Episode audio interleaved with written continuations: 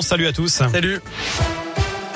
Et une info pratique pour débuter. Bison Futé a dévoilé ses prévisions de circulation pour le dernier week-end des vacances scolaires. Ce sera vers tout le week-end d'ailleurs hein, dans les deux sens en Auvergne-Rhône-Alpes, Orange en Ile-de-France, Bourgogne et dans l'Est demain. À la une, ces nombreuses escroqueries autour du match du week-end dernier entre Clermont et l'Olympique de Marseille.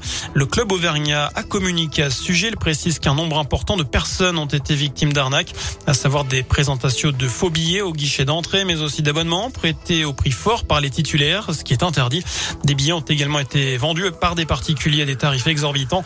Le Clermont Foot invite toutes les personnes qui se sont fait escroquer à remplir un formulaire sur son site et ce afin d'identifier les auteurs de ces pratiques. On continue de parler de foot puisqu'il y a de la Ligue Europa ce soir. Lyon reçoit le Sparta Prague depuis un quart d'heure pendant que Monaco accueille le PSV Eindhoven. Marseille sera opposé à la Lazio de Rome à 21h. Dans le reste de l'actu, 18 mois de prison avec sursis, c'est ce à quoi a été condamné tout à l'heure l'ancien propriétaire du zoo du Bouy dans le Puy-de-Dôme. Alain Albrecht était poursuivi pour maltraitance et trafic d'animaux sauvages.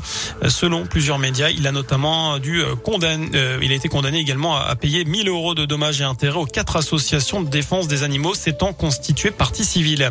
Elle avait qualifié les réunionnais d'autochtones ayant gardé leur gène sauvage. Brigitte Bardot a été condamnée à 20 000 euros d'amende pour injure publique.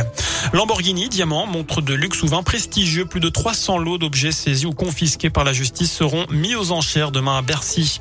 En bref, l'Organisation mondiale de la santé qualifie de très inquiétant le rythme actuel de transmission du virus en Europe. L'OMS dit redouter 500 000 décès supplémentaires sur le continent d'ici février prochain euh, à cause du coronavirus. Enfin, peut-être une grande avancée dans la lutte contre le cancer du col de l'utérus. Une étude publiée par la revue The Lancet met en lumière l'efficacité d'un vaccin contre le papillomavirus, l'infection à l'origine de la maladie. Voilà pour euh, l'essentiel de l'actualité. Passez une excellente soirée. Merci beaucoup Sébastien.